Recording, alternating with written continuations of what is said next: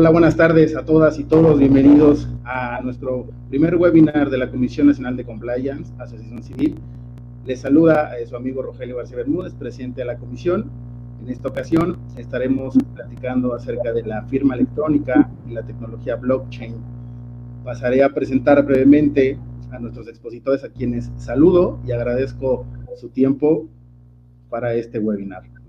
Comienzo con Joel Gómez Treviño, Joel Gómez Treviño es abogado, egresado del Tecnológico Monterrey, tiene una maestría en Derecho Internacional por la Universidad de Arizona, es doctor honoris causa, cuenta con 24 años de trayectoria como especialista en Derecho de las Tecnologías de la Información, Privacidad y Propiedad Intelectual. Es presidente fundador de la Academia Mexicana de Derecho Informático y coordinador del Comité de Derecho de las Tecnologías de la Información y Protección de Datos Personales en la Asociación Nacional de Abogados de Empresa, Colegio de Abogados. Es socio fundador y director del Lex Informática Abogados. Es miembro honorario de FIL Delta FIL, la Sociedad Legal Internacional de Honores más grande del mundo. Es perito forense digital, honorario de la Red Americana de Informática Forense.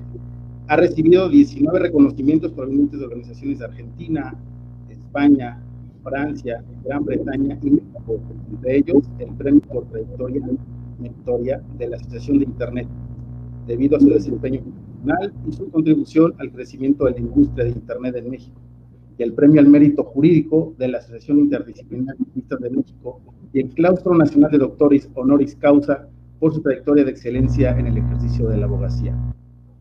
En los últimos 21 años ha sido profesor de licenciatura y posgrado en Tecnológica Monterrey, en la Universidad Panamericana, en la Universidad de las Américas Puebla, en School, en La Salle y en la Infotec entre otras universidades. Ha sido invitado a impartir más de 450 conferencias y cursos en programas académicos y profesionales de Brasil, Canadá, Colombia, Costa Rica, Ecuador, España, Estados Unidos, Guatemala, Italia, Panamá, México y Asia. Y también preside nuestro comité de compliance digital, privacidad y ciberseguridad. Bienvenido, Joel. Luis Cárdenas. Luis Cárdenas, director de WeSign, plataforma eh, de firma electrónica blockchain. Luis es un emprendedor que busca impulsar la sustentabilidad, seguridad y simplicidad de la forma de hacer y operar negocios a través de la implementación de tecnología de una manera ambientalmente responsable. Con experiencia como abogado transnacional y corporativo, asesoró desde empresas y bancos transnacionales hasta startups de base tecnológica en su estructuración, operación, rondas de financiamiento y oferta pública de acciones. Paul Escartín ha desempeñado diversos cargos dentro de la administración pública, en el Poder Judicial de la Federación, es licenciado en Derecho, cuenta con maestría en Derecho por la Facultad de Estudios Superiores de Zacatlán, maestría en Derecho de Amparo por la Universidad de Pantatlo y actualmente doctorando en Derecho Constitucional por la Universidad de Pantlate. Actualmente se desempeña como juez por en el Distrito Judicial de Tlalpan. Y por último, Fernando Ortiz, quien es abogado egresado de la Universidad Autónoma Metropolitana, con experiencia dentro del ámbito corporativo, gobierno corporativo, due diligence, con estudios en el extranjero, socio fundador de Ortiz Linares Abogados, a quienes en conjunto les agradezco nuevamente su apoyo y tiempo para este webinar. Bienvenidos amigos, ¿cómo están? Muy bien, muchas gracias. Muy amable por la presentación, Roger. Un placer.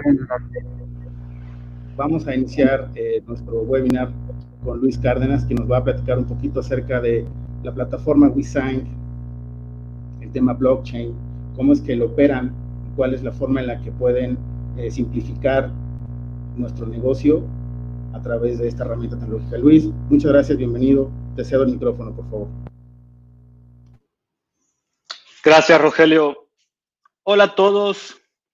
Yo soy Luis Cárdenas y junto con un gran, eh, con un grupo de grandes amigos fundamos WeSign, una empresa de tecnología que hoy tengo el honor de dirigir y quisiera agradecer públicamente a esta audiencia y en especial eh, la invitación que nos extendió la Comisión Nacional de Compliance para participar en este espacio como parte de la iniciativa privada de la industria del software en México.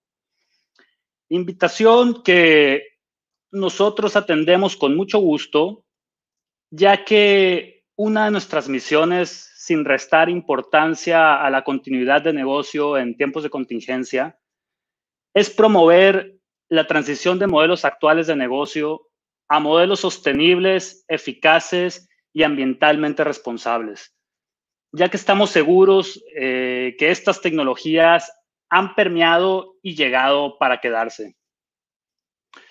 Como les decía, eh, hace varios años ya que fundamos esta empresa en donde nos dimos a la tarea de combinar el derecho con la tecnología con el objetivo de simplificar la forma de hacer y operar negocios con la seguridad jurídica que las transacciones digitales demandan hoy en día. En WeSign ofrecemos soluciones de firma, envío, entrega y administración de documentos e implementamos blockchain. En ese sentido, nuestro objetivo para esta sección del webinar es que ustedes puedan entender de una forma muy sencilla, en primer lugar, qué es blockchain. Segundo, por qué es inhackeable. Sus aplicaciones a diversas industrias y cómo fue que lo implementamos en WeSign para que cada documento que se firma con nosotros sea un documento único, irrepetible e infalsificable. estoy casi seguro que todos aquí hemos escuchado esa palabra, blockchain. Para empezar, la vieron en el cartel del webinar. Em, algunos de ustedes la han de haber leído en alguna publicación del año pasado o del año antepasado. O también la estuvieron discutiendo en una de esas cenas a las que ya no hemos ido, sin entender nada y sin llegar a una conclusión lógica. Y pues no es para menos, porque blockchain es una revolución tecnológica.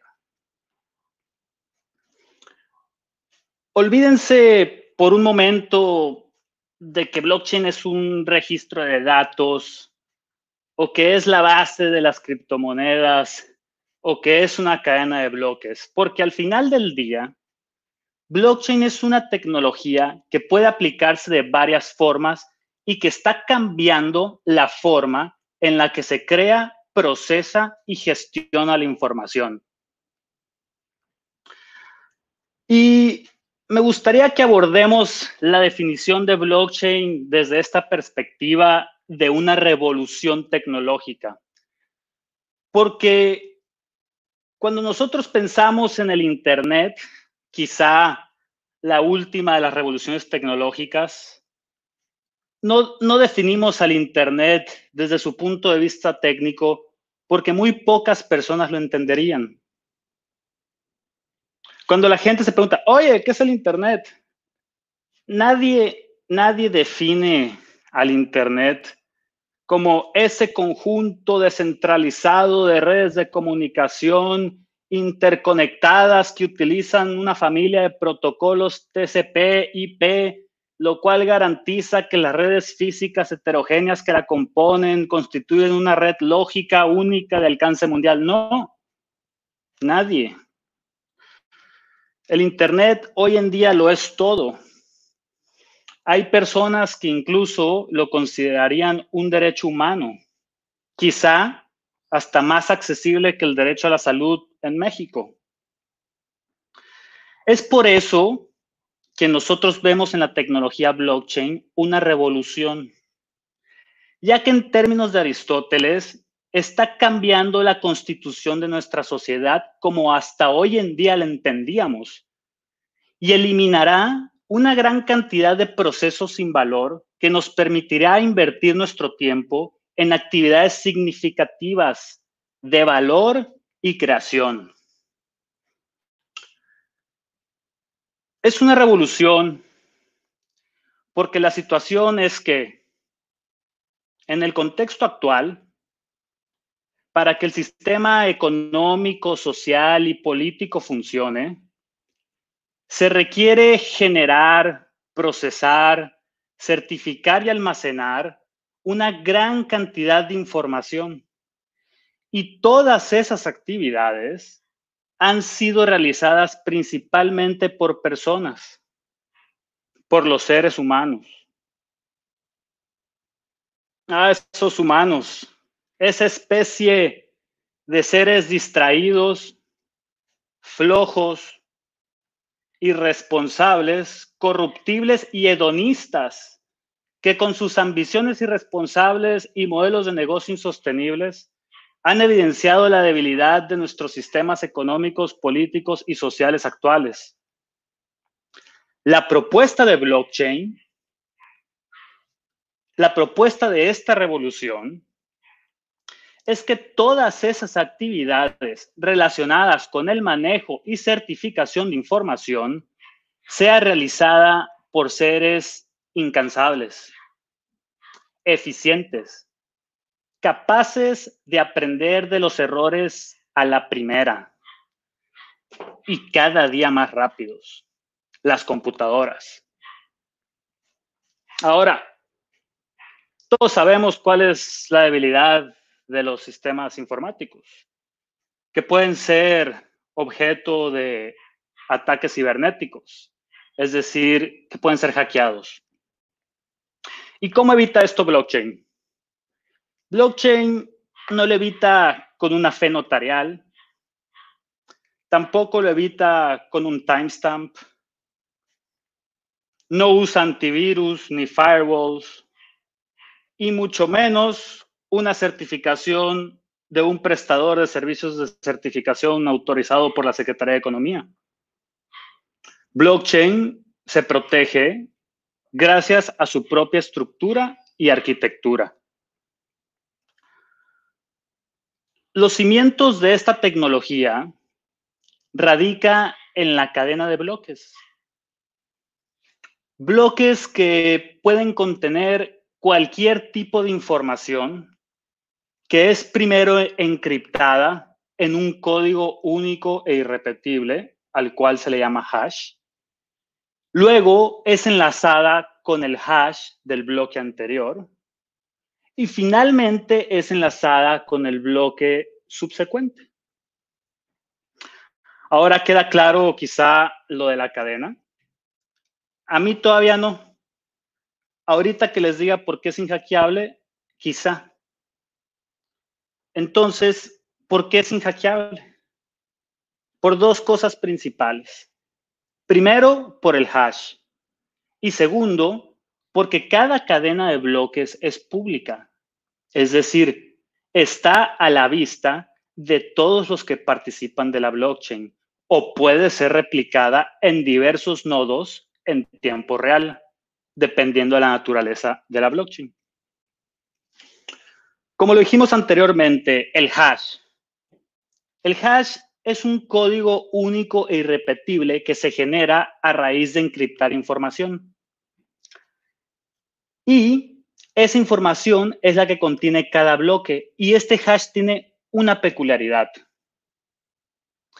El hash es generado en base a la información del bloque de tal forma que si por alguna remota razón tengo acceso para alterar dicha información, por mínima que sea esa alteración, es decir, si a la información yo le cambio un acento o una coma, el hash resultante sería totalmente distinto al hash original que ya fue replicado en otros nodos y ya fue visto por diversos participantes de la blockchain. Una buena forma de ejemplificar esto es pensando en que cada bloque eh, es, es una pieza rompecabezas que encaja perfectamente la una con la otra. Tenemos una pieza que tiene una cabeza y tres hoyitos. La siguiente es una pieza que tiene un hoyito y dos cabezas. Y la siguiente es otra pieza que tiene un hoyito y tres cabezas. Ahora, cuando alguien cambia la información de uno de esos bloques, es decir, de las piezas de rompecabezas, la forma de la pieza cambiará y ya no va a encajar con las otras piezas rompiendo de esta forma con toda la cadena. Y dicho rompimiento puede ser identificado ya que no existe una sola base de datos. porque todos los participantes tienen una copia de esa base o esta ya fue replicada en diversos nodos. Y es aquí precisamente donde radica una de las grandes virtudes de esta tecnología. Su validación o seguridad de la información no se encuentra sujeta a un tercero de confianza. Cuando un sistema económico, político y social requiere de terceros de confianza, es porque existe desconfianza. Y es en todos estos ámbitos de desconfianza donde esta tecnología tiene un gran espacio de crecimiento, ya que su validación e integridad no se da por parte de una gran institución o de un banco, tampoco por un prestador de servicios de certificación y mucho menos por un notario.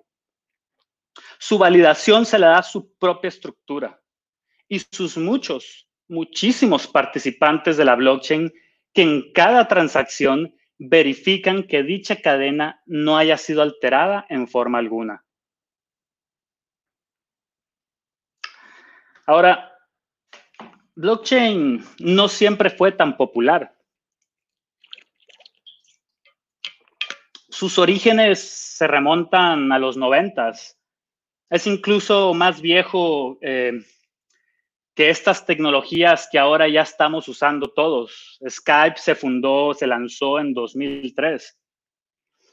Pero fue hasta 2008 que blockchain se popularizó con el Bitcoin, ya que las criptomonedas basan su estructura en esta tecnología y ha sido su campo de aplicación más popular. Otras aplicaciones prácticas que han surgido de esta tecnología fuera de las criptomonedas las encontramos en las cadenas de suministro, en sistemas de votaciones, en gestión de identidades, en registros públicos, muchas otras más, y en la verificación de documentos. Esta última fue la aplicación que le dimos en WeSign. En WeSign, como les mencionaba al inicio de esta breve conversación, proveemos de soluciones para la firma, envío, administración de documentos, implementando esta tecnología. A través de nuestro software, tú puedes firmar cualquier documento, y solicitar firmas de otras personas sin necesidad de reunirte y en cuestión de segundos. Una vez que todos los participantes lo han firmado, dicho documento es certificado por un prestador de servicios de certificación que es autorizado por la Secretaría de Economía. Esto para cumplir con la norma oficial 151 en materia de conservación de mensajes de datos.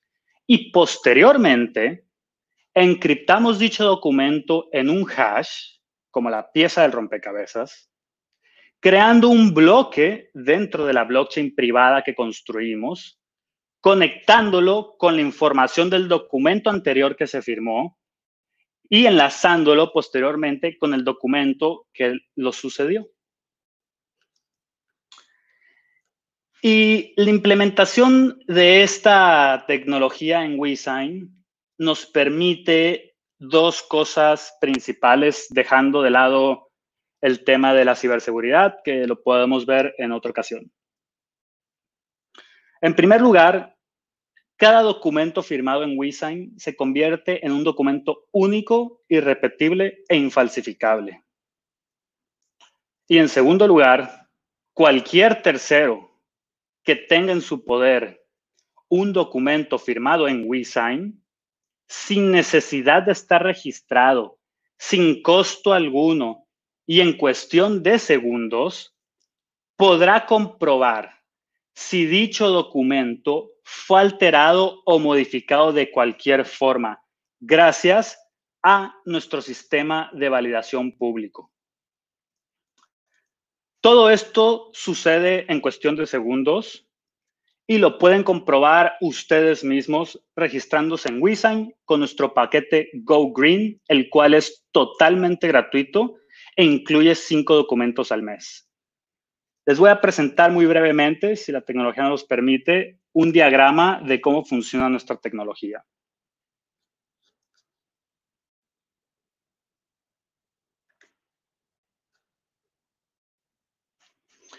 en donde el firmante carga el documento, lo firma, aplicamos la función hash, se genera el hash y a través, ay, una disculpa, y a través de un smart contract lo guardamos en la blockchain y el documento ahí vive.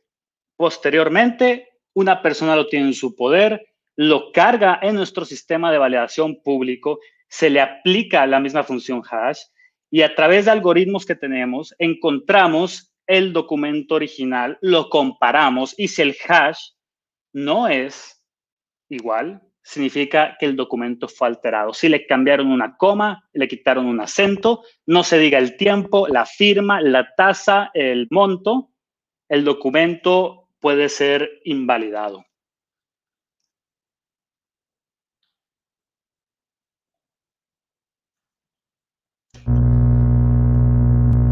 Perfecto, Luis. Pues nos ha quedado muy claro cuál es la tecnología que usa WeSign a través de, la cadena de bloques blockchain, ¿no? como un documento infalsificable a través del hash que puede utilizar cualquier persona que quiera despresurizar eh, sus, procedimientos para la firma de cualquier documento corporativo. Joel, tu opinión respecto a la firma electrónica, la tecnología blockchain y a través de los smart contracts, si nos apoyas, por favor.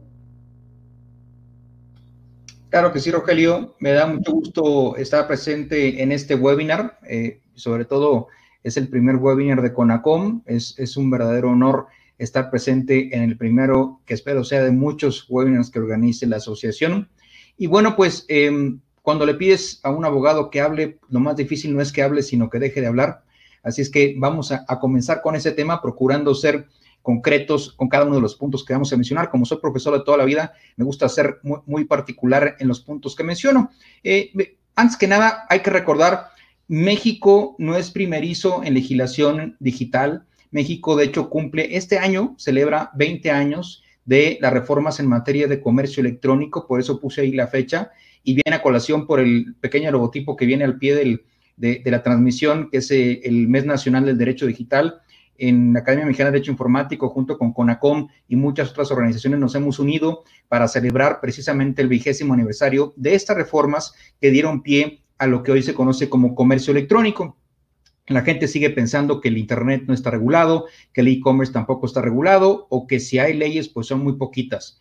La realidad es que es muy distinto. Eh, nada más ahí en pantalla les estoy poniendo unas pequeñas notas de lo mucho que fue regulado en esta primera reforma, que básicamente se buscó en el Código Civil Federal que se pudiera expresar el consentimiento a través de medios electrónicos, qué sucedía cuando la ley te pedía la forma escrita en los contratos electrónicos, em, qué sucedía cuando se daban actos jurídicos en donde eh, se intervenían los participantes a través de medios electrónicos. Se modificó también el Código Federal de Procedimientos Civiles para reconocer como prueba los medios electrónicos y para eh, establecer algunas garantías o algunos requisitos para que cuando la ley te pida que el documento sea conservado y presentado en su forma original, ¿cómo lo hacemos cuando ese documento es de manera original nacido en medios electrónicos? También se modificó el Código de Comercio, en donde se adoptan eh, principios de neutralidad tecnológica, autonomía de la voluntad, compatibilidad internacional y equivalencia funcional del mensaje de datos y la aceptación de medios electrónicos para contratar y como prueba en juicio. Y unos años después, en 2003, viene la, la segunda reforma al Código de Comercio ya para insertar un capitulado completo de firma electrónica. Y también en el año 2000 originalmente se modifica la Ley Federal de Protección del Consumidor para incluir un catálogo de obligaciones para todos aquellos proveedores y bienes, de bienes y servicios que los oferten a través de Internet. Y bueno, siempre me gusta platicarles a mis alumnos algo que yo le llamo el universo del consentimiento.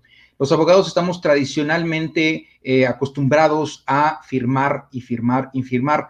Cuando un cliente llega a la oficina de un despacho litigante, de un, perdón, a la oficina de un abogado litigante, eh, muy enojado con alguno, alguno de sus clientes y le dice, oye, este, Rogelio, quiero demandar a fulanito porque no me ha pagado o no me ha cumplido mi contrato. Este, pues lo primero que hace el, el abogado que está detrás del escritorio es pedirle el contrato, ¿no? Oye, dame el contrato, ¿dónde está? este, no, pues eh, no, no sé dónde lo tengo, pero yo te estoy diciendo que me incumplió, no, pues yo sé que tú me lo estás diciendo, pero necesito que me muestres ese papelito, por el amor de Dios, ¿no? Y de repente salen los clientes y dicen, ah, aquí está, aquí está el documento y te lo muestran en su computadora y resulta que te están mostrando un Word. No, ese no es el contrato. Sí, este es el contrato que firmamos, pero ese no es el contrato que firmaste, es un Word. Y, el Word no puede ser por sí solo un contrato, a, menos que haya pasado por algunos procesos de firma electrónica. Eh, entonces, estamos muy acostumbrados siempre como abogados a pedir el papel a nuestros clientes. Eh, también tenemos que entender que el universo de, la firma autógrafa no es el único. Afuera de la firma autógrafa, está el consentimiento verbal. Cuando tú vas a una tienda, llegas a la caja y, te dicen la cantidad de pesos que es tu cuenta, sacas la cartera, abres la cartera, les pagas el dinero en efectivo con tu tarjeta de débito o crédito, estás formando un consentimiento de manera verbal en la mayor parte de las veces. También tenemos el consentimiento tácito, aquel que se forma este, de, circunstancias muy particulares, te, dieron, te presentaron unas reglas por escrito, tú, tú no las objetaste, pero tampoco las firmaste, pero si entraste a ese lugar que tenía unas reglas afuera por escrito, pues ahí consentiste tácitamente esas reglas. Pero dentro del consentimiento por escrito estamos acostumbrados a la firma autógrafa.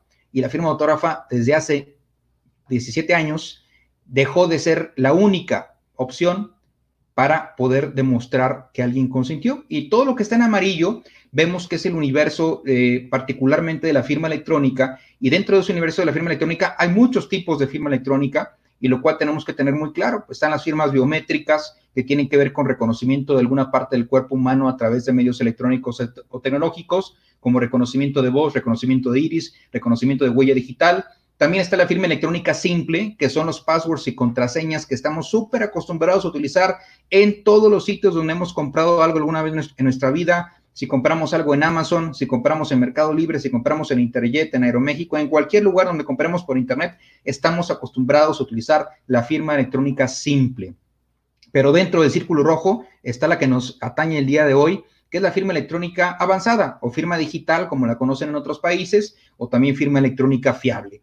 Y bueno, pues ahí lo que tenemos que tomar en cuenta es que el legislador pues reformó nuestro código de comercio y dice que la firma electrónica se considerará avanzada o fiable si cumple al menos con los siguientes requisitos. Los datos de creación de firma en el contexto que son utilizados corresponden exclusivamente al firmante. Los datos de creación de firma estaban en el momento eh, de la firma bajo el exclusivo control del firmante. Es posible detectar cualquier alteración de la firma hecha después del momento de la firma y respecto a la integridad de la información de un mensaje de datos, es posible detectar cualquier alteración hecha a esta después del momento de la firma, que es lo que nos platicaba Luis hace un ratito, del por qué el uso de, firma electrónica en conjunto con blockchain hacen un documento, entre comillas, inhackeable. ¿no? A mí nunca me gusta dar las cosas por aseveradas porque con los avances tecnológicos y el cómputo cuántico, yo no sé si esa inhackeabilidad, si me permiten el término, seguirá existiendo por los siglos de los siglos. Por eso yo prefiero decir, entre comillas, inhackeable, porque yo como abogado no me gusta asegurar las cosas en un plano tecnológico. Siempre les digo a mis alumnos que hay maneras de mitigar riesgos y una manera muy importante de mitigar riesgos es en el uso de la firma electrónica avanzada en conjunto de tecnologías blockchain. Definitivamente mitigas al mínimo eh, o al máximo, dependiendo del punto de vista, el riesgo, ¿no? Eh, también tenemos una ley de firma electrónica avanzada en México, si mal no recuerdo, por ahí publicada en el año 2012, que nos define la firma electrónica avanzada como el conjunto de datos y caracteres que permite la identificación del firmante, que ha sido creada por medios electrónicos bajo su exclusivo control, de manera que está vinculada únicamente al mismo y a los datos a que se refiere, lo que permite que sea detectable cualquier modificación ulterior a estos, lo cual produce los mismos efectos que la firma autógrafa, y esto viene a colación a un principio internacionalmente reconocido que está plasmado en nuestro Código de Comercio, que es el principio de equivalencia funcional. El Código de Comercio te dice, eh, no podrás discriminar, el juez no podrá discriminar a un solo documento por la razón de que conste en medios electrónicos o a una firma por la sola razón de que conste en medios electrónicos. Ese es el principio de equivalencia funcional que está presente también con el uso de la firma electrónica avanzada. Hay otras definiciones importantes en la ley que valdría la pena que les echaran un vistazo, como el famoso certificado digital, que es el mensaje de datos o registro que confirma el vínculo entre el firmante y su clave privada. Y viene otra definición interesante, que es la de prestador de servicios de certificación, que son estas instituciones públicas eh, que conforme a las leyes que sean aplicables, así como notarios y corredores públicos y personas morales de carácter privado, que de acuerdo a lo establecido en el Código de Comercio son reconocidas en tal carácter para prestar servicios relacionados con la firma electrónica y en su caso expedir certificados digitales. Sin el eh, eh, sin el auxilio de estos prestadores sería prácticamente imposible el uso de la firma electrónica avanzada. También en México está regulada la prueba electrónica, no la voy a abordar en este momento, pero quiero que sepan que tanto nuestro Código Federal de Procedimientos Civiles como en el Código de Comercio está perfectamente regulada el uso de la firma electrónica el uso de la prueba electrónica, perdón, que viene a colación al uso de la firma electrónica, porque precisamente la firma electrónica tiene atributos necesarios que nos ayudan a presentar un mensaje de datos ante un juzgador y gracias a lo que está regulado en la parte de firma electrónica más lo que está regulado en la parte de prueba electrónica hace posible el éxito en un juicio en un momento determinado. Y por último, ya para cerrar la charla, voy a platicarles lo, que desde mi óptica eh, conozco de blockchain y los famosos contratos inteligentes, que es una solución de negocio muy importante y que vale la pena que la conozcamos. Eh, si ustedes buscan la palabra blockchain en Internet, se van a encontrar decenas de definiciones una de las que más me gustan es la de Alex y Don Tapscott. Ellos dicen que la cadena de bloques es un libro digital incorruptible de transacciones económicas que pueden programarse para registrar eh, no solo transacciones financieras, sino prácticamente todo tipo de valor. Y bueno, eh, a mi juicio hay funciones que hacen sumamente importante la tecnología blockchain. Eh, la primera función es, una, es un almacenamiento de datos. Blockchain, lo primero que tenemos que saber es que es una base de datos. Y como una base de datos, su primera función siempre será el almacenamiento de datos. Luego viene una transmisión de datos y esa transmisión de datos se realiza a través de redes peer-to-peer, que ya conocemos y estamos familiarizados con, ese término, la gran mayoría de nosotros. La, la, tercera función es la confirmación de datos. Hay una validación mediante procesos de consenso entre los nuevos participantes, lo que se conoce como minería por pruebas de trabajo. Y también tenemos lo que se conoce como el que los bloques estén creados para evitar su modificación o la modificación de datos, ya que se usan sistemas criptográficos sellados de tiempo confiables y están enlazados a un bloque previo, lo cual hace prácticamente imposible la manipulación de una cadena de bloques. Y esas cuatro funciones traen tres consecuencias muy interesantes. La primera consecuencia es generar confianza entre partes desconocidas. Y aquí tengo que hacer una pausa porque también volviendo al ejemplo de los abogados clásicos o tradicionales, cuando llega el cliente a la oficina del abogado y le dice quiero hacer un negocio, pero no quiero que me vayan a transar, pues el abogado le dice, mira, les vas a pedir el acta constitutiva, les vas a pedir el poder, les vas a pedir la identificación oficial, les vas a pedir el comprobante de domicilio y además de eso les vamos a pedir una fianza, un pagaré o algún otro medio de garantía para que tú estés tranquilo. Y luego formas una carpeta de este tamaño y le dices al cliente, ya le hicimos. Si no, si no te paga este cuate o si no te cumple con sus obligaciones, entonces lo vamos a demandar. Sí, pues podrás tener un expediente padrísimo, pero si la persona no tiene con qué pagarte o si la persona se desaparece, aunque tengas tu expediente gigantesco o, fenomenal, no lo vas a poder recuperar esa cantidad de dinero. Y la segunda consecuencia es la eliminación de intermediarios, como creo que también lo mencionó Luis en un principio, pues eh, eh, la tecnología blockchain fomenta la desaparición de intermediarios, porque precisamente está generando confianza entre partes desconocidas. Y la última parte es la automatización de procesos y de contratos, lo que nos da pie a comentar la última parte de, de mi charla en un momento más. Primero, tenemos que saber qué está incluido en una cadena de bloques. Pues una cadena de bloques está, está conformada por pedazos de información relativamente pequeños, eh, contiene la fecha, contiene la hora, contiene los participantes, eh, eh, con algún tipo de identificación respecto de ellos y la cantidad económica involucrada en una transacción y las características que hacen tan fenomenal al blockchain para el sector legal y para muchas industrias son cuatro en lo particular a mi juicio. Primero, la transparencia, como decía Luis cualquier persona puede entrar y ver lo que hay en la cadena de bloques, siempre y cuando esa persona sea un nodo autorizado en la cadena de bloques. Ahora, cualquier persona dentro de ese nodo, de esas cadenas de bloques, puede sumar información, puede agregar información, que es eh, un nuevo bloque o una pieza de información entre un nuevo bloque. Eh, y aquí vienen las restricciones. Nadie puede editar y nadie puede borrar la información una vez que se sube a la cadena de bloques. Esas cuatro características son las que hacen tan especialmente, tan especiales a este, este tecnología o esta plataforma conocida como cadena de bloques. Y bueno, lo que tenemos que entender es que cada nodo de la red tiene una copia completa del blockchain y además esta copia se actualiza cada vez que se hace una modificación eh, que ha sido aprobada por estos procesos de consenso que les platicaba hace ratito. Entonces, como lo comentaba Luis, pues esto es una revolución. Internet fue una revolución en cuanto al, fenómeno de cómo compartíamos información, pero el blockchain representa una revolución sobre la transmisión y el valor de los datos en Internet. Estamos migrando de un Internet en donde solo se compartía información a un Internet donde realmente estamos intercambiando valor. Y esto me permite llegar a la parte final de mi charla con dos slides nada más que hablan sobre los contratos inteligentes para que entendamos un poquito qué son y para qué sirven. Bueno, pues básicamente un contrato inteligente es un código de computadora que se ejecuta en la parte superior de una cadena de bloques que contiene un conjunto de reglas bajo las eh, cuales las partes han acordado eh, eh, regir su relación comercial y si se cumplen esas reglas predefinidas, el acuerdo se aplica automáticamente.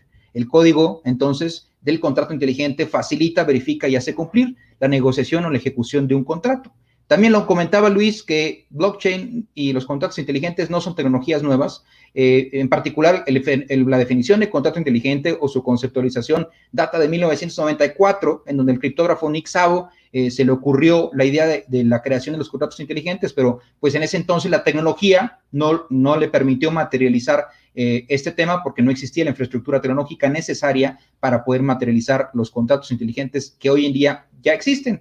Y otra manera para definirlos, pues es un código de programa de computadora que es capaz de facilitar, ejecutar y hacer cumplir una negociación o ejecución de un contrato y todo el proceso es automatizado, se puede actuar como complemento o sustituto de contratos legales, en donde los términos del contrato inteligente se registran en un lenguaje informático como un conjunto de instrucciones. Para terminar, lo único que tengo que decir es que no todo contrato se puede convertir en un contrato inteligente. Solamente aquellos contratos que no requieran intervención humana para su ejecución son susceptibles de convertirse en un contrato inteligente porque la, computadora en donde está trabajando blockchain necesita un input y ese input proviene de Internet para que se pueda ejecutar automáticamente. Necesitamos que ese input provenga de Internet, que le diga a la, blockchain, ¿sabes qué? Ya se cumplió la condición del contrato, libera los fondos en criptomonedas. Y es por eh, el momento todo lo que tengo que decir. Le cedo la palabra a Joel, muchas gracias por tu intervención, muy interesante, nutriendo un poco lo que manejaba Luis Cárdenas al principio de la tecnología blockchain. Fernando, ¿cuál es tu opinión respecto al uso de esta herramienta tecnológica eh, desde un aspecto u óptica meramente corporativa y de litigio, como quieras tú intervenir, pero nos gustaría que nos platicaras un poquito de, del expertise o la propuesta, ¿no? Desde, desde la óptica corporativa del uso de esta tecnología. Gracias, gracias a la CONACOM, gracias Rogelio, obviamente el panel, puro experto, con un colado su servidor, pero la verdad me siento muy honrado. Eh, y con relación a, lo que comentas bien, Rogelio, el uh, viernes justamente tuve la oportunidad de corresponder a una amable invitación de un amigo en común de, de Joel y de un servidor para dar una clase breve sobre blockchain y um, sobre contratos inteligentes. Eh, me voy a referir primeramente a blockchain y yo pienso que es la siguiente gran revolución tecnológica. Incluso hay quienes estiman que las dimensiones de blockchain no van a ser eh, eh, menores al, cambio que nos trajo el Internet como tal. hay cosas que todavía no, imaginamos que van a correr y algunos dicen que va a ser la nueva supercarretera de la información y por lo tanto del conocimiento. ¿no? Con esa pequeña reflexión eh, yo voy a enfocar en algunos casos prácticos sobre la firma electrónica que estamos entendiendo todos que una firma electrónica, electrónica eh, una firma electrónica avanzada y no avanzada, eh, podemos encontrarla con el respaldo de blockchain, como es el caso que nos ha explicado Luis, que nos sentimos muy Ah, contentos también de que tengamos ya este tipo de herramientas accesibles, muy, muy a la mano, muy fáciles de manejar en, nuestro contexto mexicano. Eh, y eh, la experiencia a nivel de cumplimiento normativo. Eh, en, este contexto de la pandemia, donde llegamos a una aceleración tecnológica, electrónica, tecnológica, de comunicaciones sin precedente, nosotros pensábamos que faltaban unos años de maduración para que nuestros usuarios habituales eh, entendieran y aceptaran el manejo común eh, de, las plataformas en las que hoy nos desenvolvemos entre 12 y 14 horas al día de manera continua. En, ese contexto de aceleración y donde hemos dado un paso, yo diría, irreversible, ¿sí? Eh, con la pandemia encima, nosotros como firma y como asesores corporativos empezamos a recibir diversas, diversas este, situaciones. Eh, me refiero al primero de los casos, algunos afortunados, algunos no tan afortunados que también me voy a permitir referir un poquito más adelante. Dentro de los afortunados, los casos de las actividades sensibles y las, las cadenas productivas. Eh, en ese sentido, bueno, iban a decir, ¿qué carambas tiene que ver esto con eh, las firmas electrónicas? Eh, bueno, pues precisamente a raíz de que el 30, el 31 de marzo se dieron estos decretos por los cuales nos vimos en la, necesidad de suspender actividades no esenciales, nos empezaron a, bombardear varios de nuestros clientes con eh, consultas y dentro de ese concepto de, concepto de lluvia de, estrés, eh, eh, varios de nuestros clientes nos, nos, decían, oye Fernando, nos están llegando requerimientos de nuestros, de nuestros clientes a los que les proveemos en el extranjero y otros acá en México, pero que también son firmas internacionales donde nos suplican que nosotros, aunque no estamos expresamente incluidos dentro de las actividades esenciales, no, no podemos eh, detener la producción. ¿Por qué? Porque nosotros eh, somos insumos necesarios para esas actividades esenciales y nos están mandando cartas, nos están, nos están solicitando que mantengamos la proveeduría, porque de otra manera tendrían que cerrar. Y bueno, eh, estos decretos que de por sí no se destacan por ser claros ni ser precisos, en mi muy modesta opinión, eh, eh, lo, que, lo que empezó a ocurrirnos es que eh, clientes de actividades que no aparecían expresamente listadas dentro de las esenciales, como son, por ejemplo, pongo tres ejemplos rapiditos, pinturas en polvo que se usan para equipo médico, ¿no? muebles, este, muebles que se tenían que entregar y se tienen que entregar a tiendas de conveniencia para que sigan funcionando, o bien insumos electrónicos que sirven para sustentar infraestructura y sostenerla, mantenerla en marcha, pues no están a la letra de, los decretos donde definen las actividades esenciales, ni tampoco dentro de su, eh, dentro de su alcance. Hubo y por ello un alcance que también es de muy dudosa claridad, pero ah, eh, eh, estas cartas les empezaron a llegar a ellos, nos las empezaron a retransmitir a nosotros. Nosotros les recomendamos generar, este, bueno, eh, amén de algún acercamiento con las autoridades de protección civil, probablemente hasta consideramos en algunos casos presentarnos ante la Secretaría de Economía para expresar el caso concreto. Lo que sí recomendamos e hicimos fue integrar expedientes, pero el expedientes profilácticos, les llamé en su momento, estos expedientes profilácticos eh, tenían, tienen en su contenido los elementos, pedidos, órdenes, contratos, eh, cartas de solicitudes de estos, de estos clientes en el extranjero solicitando el, mantenerse para que funcionaran actividades esenciales y sigan desempeñándose. Eh, estos expedientes pues tenían una, una, debilidad, de mi punto de vista, en la, en la perspectiva procesal, que es que estaban constituidos por documentos de carácter privado y ahí viene el primero de los desafíos que se ha venido generando y robusteciendo por algunos presidentes que le llamamos de fecha, de la jurisprudencia de fecha cierta, fecha cierta por contradicción, donde la Corte, palabras más, palabras menos, de manera muy sintética, solamente eh, dice que se le debe dar eh, certeza a los documentos que han sido otorgados ante la fe de un, de un notario público, de un corredor público, o que han pasado ante la autoridad, ante una autoridad con fe pública en el ejercicio de sus funciones, o que ha firmado una, una parte que ha, eh, eh, que ha fallecido. Todos estos son estándares de, de, fecha cierta conforme al Código Civil. Y esto nos complica mucho porque no todos los documentos privados tienen esta certeza. Entonces nosotros, como dicen por ahí, tratando de ser creativos, de salir un poquito de, lo, de lo, normal y de, darles mayor tranquilidad y certeza a nuestros clientes, empezamos a recomendar que donde, los, donde estuvieran recibiendo estas cartas de petición vinieran firmadas de manera electrónica, de, tanto como fuera posible, este, con, con una firma electrónica avanzada y, y, donde no se pudiera con una firma electrónica avanzada, sí con una firma electrónica por lo menos tuviera un certificado y donde no se pudiera con una firma electrónica con certificado, pues con una firma electrónica guardando la debida proporción del, y eh, almacenando desde luego el mensaje de datos con el que venían. Bien mencionó Joel en su exposición, brillante como siempre, en los estándares que están regulados a nivel probatorio en, nuestra, en nuestros ordenamientos y también eh, eh, haciendo referencia muy breve en el, tanto en el Código de Comercio que se le dan, se, enumeran y se, listan todos estos principios internacionalmente reconocidos, entre ellos el de equivalencia funcional, y en el Código Federal de Procedimientos Civiles, en el 210A particularmente, que establece los estándares de, validez, de efectividad, mejor dicho, de los, de los eh, documentos o mensajes de datos, documentos electrónicos o mensajes de datos, eh, nosotros nos eh, lanzamos a, solicitar a nuestros clientes, a recomendarles que tuviéramos por lo menos estas, estos documentos con esa característica, con esa firma, con, e, con ese, ese eh, elemento que nos diera la certeza para la, eventualidad de que llegase una, a una autoridad. Afortunadamente los expedientes han funcionado bien en la práctica, las visitas que han recibido nuestros clientes han sido atendidas y bueno, obviamente cuidando desde luego todas las medidas de seguridad que aplican al caso y que también quedan bien normadas en la especie, pues hemos tenido elementos para soportarlo, insisto, utilizando medios electrónicos también para robustecer la validez de nuestras evidencias, ¿no?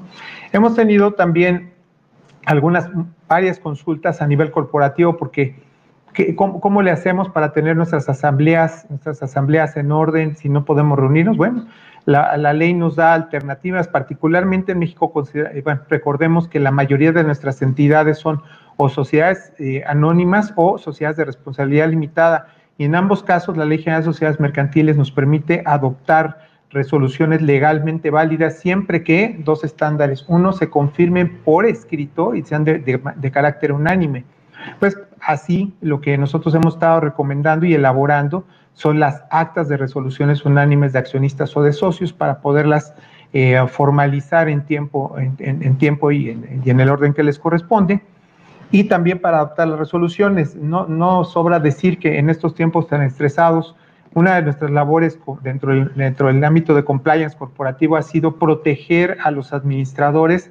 Los administradores están teniendo que tomar decisiones extremas, en muchos casos de recorte de personal, de negociaciones muy duras con sindicatos, de negociaciones muy intensas y están asumiendo riesgos. Entonces nuestra recomendación ha sido que todos estos riesgos queden debidamente documentados y por debidamente documentados no solo me refiero a mensajes de datos, correos electrónicos, sino también armando las resoluciones a las que he hecho referencia y que estamos firmando precisamente con firmas electrónicas, ¿no? Estamos echando manos de, estas, de estas herramientas donde los estatutos nos permiten, porque eso no, no puedo dejar de mencionarlo. Eh, las, las, herramientas de, las RUAS, resoluciones unánimes de asambleas, o, RUS, resoluciones unánimes de socios, vuelan perfecto siempre y cuando los hayamos previsto en los estatutos sociales de, las entidades de las que me he referido. Entonces, eh, comercial o, tip, dicho sea de paso, revise sus estatutos, no dejen que se hagan viejos y por favor, a, ver si que prevean este tipo de herramientas, ¿no? Y un tercer este, ejemplo que no quiero dejar de mencionar es el de los convenios laborales, donde eh, estamos ante una situación muy extrema donde a veces hemos tenido que mandar a los trabajadores a sus casas y la comunicación con ellos y la negociación con ellos para que firmen ciertos convenios, pues la tenemos que hacer de manera remota y les estamos pidiendo que firmen con plataformas como las que ya hemos mencionado. Entonces, em, en estos tres ejemplos, eh, no sé si tenga, tenga tiempo, Rogelio, para en un minuto más comentar el último de los ejemplos o, o ya dejamos pasar el otro. Si quieres el último y entramos a la parte de litigio. Ahí te va. El, el último de los ejemplos o casos donde este, el, el, el manejo de, las firmas electrónicas ha sido deseado pero imposible, ha sido en el tema de la, de la fe pública. Teníamos un caso donde uno de los firmantes estaba en Monterrey y me tomé el atrevimiento, la osadía de pedirle a cierto fedatario público que nos hiciera favor de admitir que si, si, podría firmar el interesado de manera remota, echando mano de una firma electrónica avanzada, de precisamente su firma electrónica con el certificado del SAT, al cual lamento decir que fui absolutamente bateado. Me dio mucha tristeza el estándar o bueno, la, interpretación que estamos recibiendo a nivel de fedatarios, eh, notarios en la Ciudad de México es que la ley no se los permite y como su función es de autoridad, eh, delegación de autoridad por la fe pública no pueden extender lo que dice la ley. Yo difiero, difiero esencialmente de esa postura.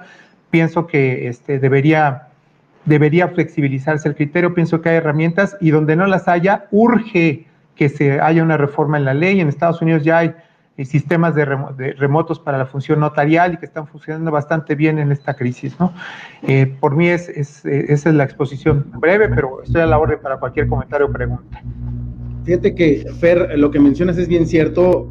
tuve igual la oportunidad de requerir los servicios de un notario en la ciudad de Jalisco, en la ciudad de Guadalajara, perdón, para poder atender un par de diligencias a distancia, apoyándome con personal de, una sucursal de un cliente.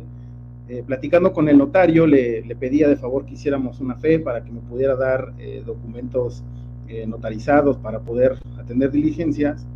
le expliqué esta figura negado y cerrado de que no era posible, de que no estaban facultados, que no conocía la figura, ok, comprendo, pero creo que sí falta un poquito más de, de criterio y de conocimiento, digo, incluyo, estoy eh, en ese proceso, pero creo que los corredores y, operadores públicos deben de, conocer un poquito más esta herramienta que es utilizable por parte de ellos en ciertos actos jurídicos, no en todos, pero eh, es, cierto.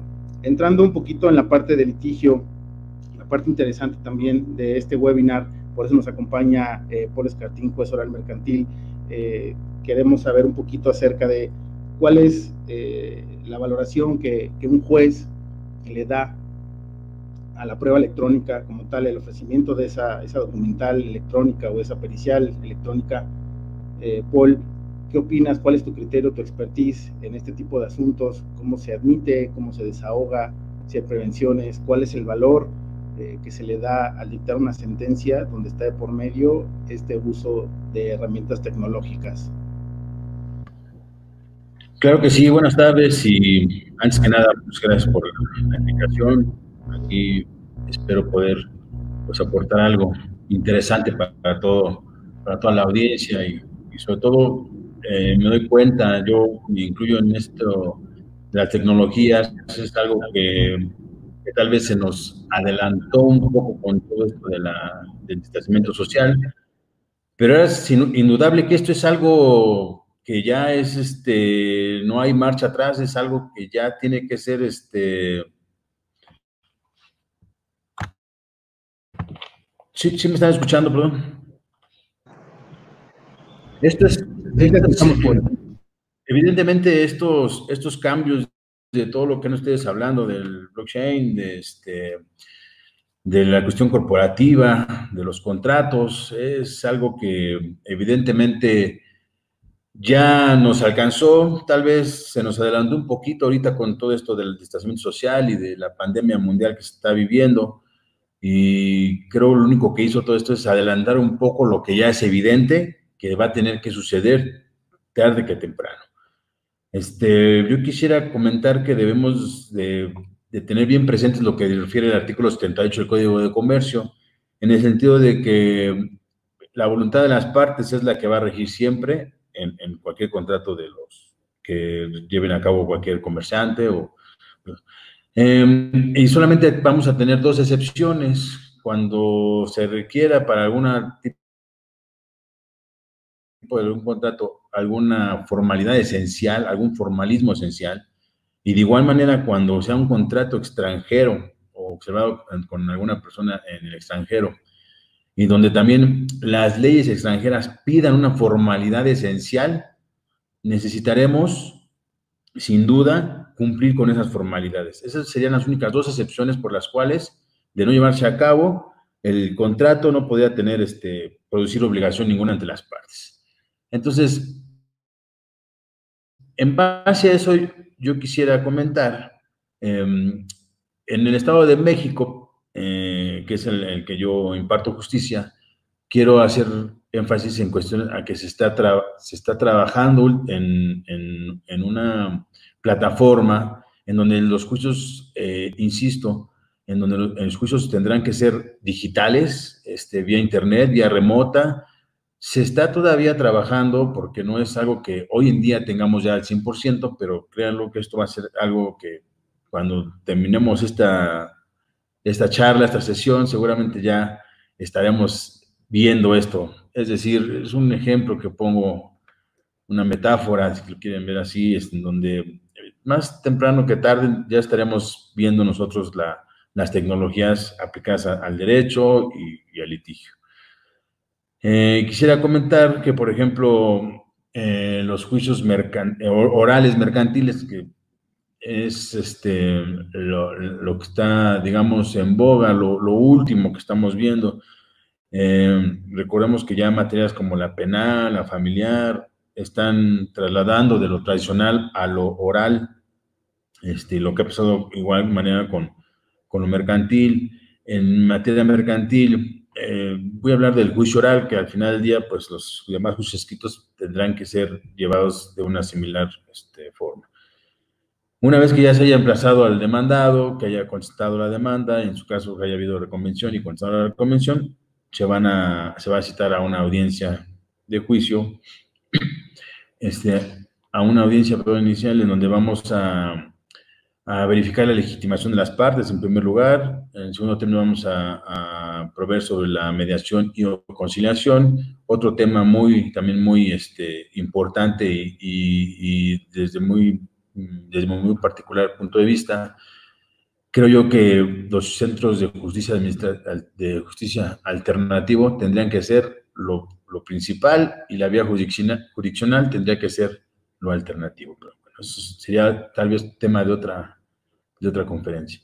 Este, una vez que se ha llevado esta segunda, segunda etapa, realizaremos la tercera etapa en donde las, se puede llegar a las partes sobre un acuerdo sobre hechos, hechos no controvertidos. Después tendríamos otra etapa en donde podríamos llegar a un acuerdo, en buenas partes podrían llegar a un acuerdo sobre hechos, sobre pruebas, y es ahí precisamente donde tal vez empieza, empiezan a, esclarecerse las dudas en cuanto a, al valor de las pruebas. La admisión, el ofrecimiento, la admisión, la valoración.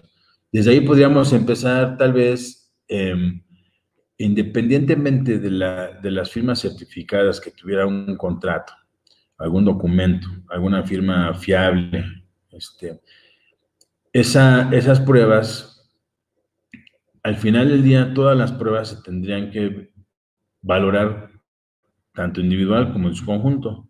Y también tendríamos que partir de la fiabilidad de cada prueba, de cada documento, de cada firma.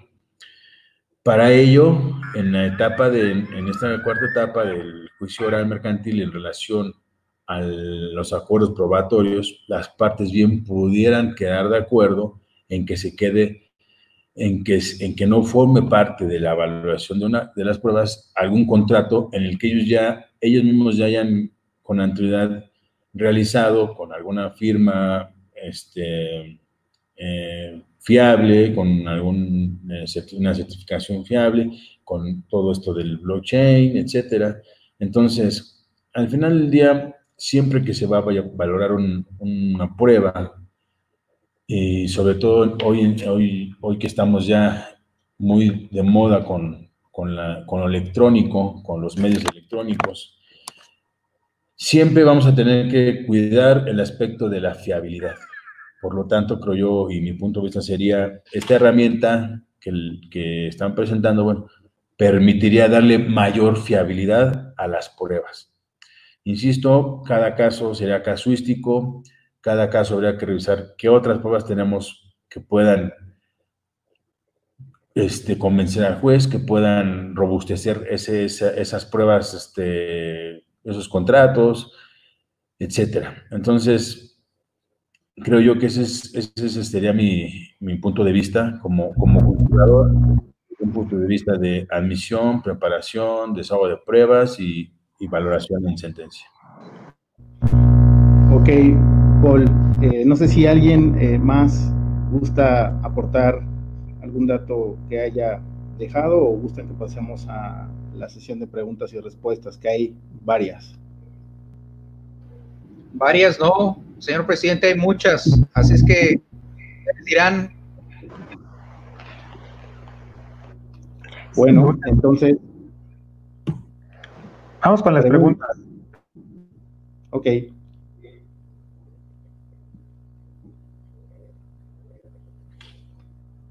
Dame un segundito y te voy poniendo las preguntas en pantalla. ¿Te parece, Rogelio?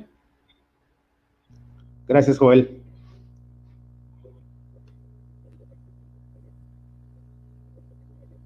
Ahí tenemos la primera pregunta. Si, si quieres darle lectura, Rogelio. ¿Qué consideraciones debería tener mi empresa para implementar blockchain? ¿Quién quiere, Luis o Joel? Yo creo que Luis está pintadito para eso. Venga, Luis. Hola, Rebeca. Yo creo que lo primero que tendrías que analizar es si en tu giro de tu empresa existe un ámbito de desconfianza. Eh, a, partir de eso es que encuentras la utilidad en la implementación de esta tecnología a tus procesos. Si no eh, tienes ese componente, puede ser aplicado a diversas eh, de diversas formas, pero lo principal es conocer bien el giro de tu empresa, que exista alguna desconfianza en el manejo de información o que requieras darle certeza a tus clientes de algo en específico, ahí es donde entra esta tecnología. Ok, nos pregunta eh, César Sandoval, ¿cómo llevamos un smart contract a litigio? ¿Lo podemos llevar? ¿Quién se anima? Venga, Per, te escuchamos. En mi opinión sí es susceptible de hacerse ejecutable un contrato inteligente. La pregunta del cómo, el cómo hace una eh, gran diferencia porque depende de la naturaleza del contrato de que se trate. Cuando hablas de un smart contract, habría que eh, identificar primero si es un lo que llamaríamos este, un contrato puramente en el mundo digital, o un contrato híbrido, ¿no? Porque este, si, si, es, si es un contrato puramente digital, la probabilidad de que tengas que llevarlo al litigio sería solamente si eh, si es que estás en descontento por la consecuencia. Ponemos el ejemplo de un préstamo un mutuo de, de criptoactivos o de, monedas este, virtuales, y en ese caso, pues eh, realmente sería a todo pasado, porque si A entonces B expresado en codificación, eso se va a cumplir y punto, ¿no? Entonces, la parte afectada sería la que tendría que cuestionar la validez, invalidez del contrato de que se trata, ¿no? Em, hay, hay, varios temas ahí eh, que, que, están todavía por explorarse, desde la competencia, desde cómo fijar este, el, juez, el juez que puede conocer de un caso de un smart contract, tendríamos que, identificar este, de el domicilio de la parte demandada, si seguimos los principios procesales generales.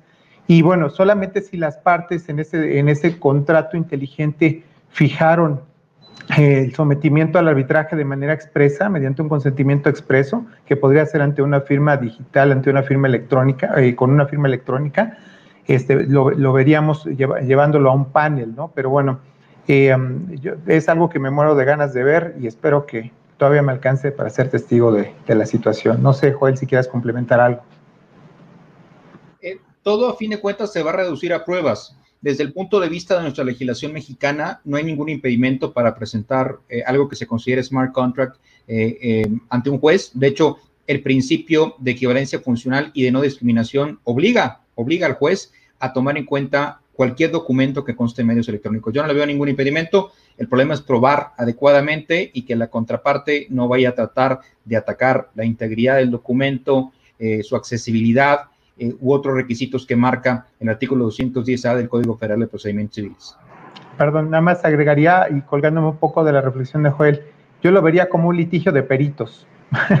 este, perito contra perito con un perito tercero. No sé, Paul, cuál sería tu reflexión al respecto.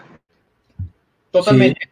Este, este, aquí recordemos, insisto, eh, la fiabilidad es sobre todo lo, básico, lo fundamental, y, aquí este, eh, la parte contraria pues tendría la, obligación, en todo caso, si desconoce la fiabilidad del documento, tendría la, carga de la prueba de demostrar que ese documento no es fiable, ¿no? Y como dices tú, pues sí, también coincidiría, estaríamos ante, ante un juicio de peritos contra peritos, ¿no?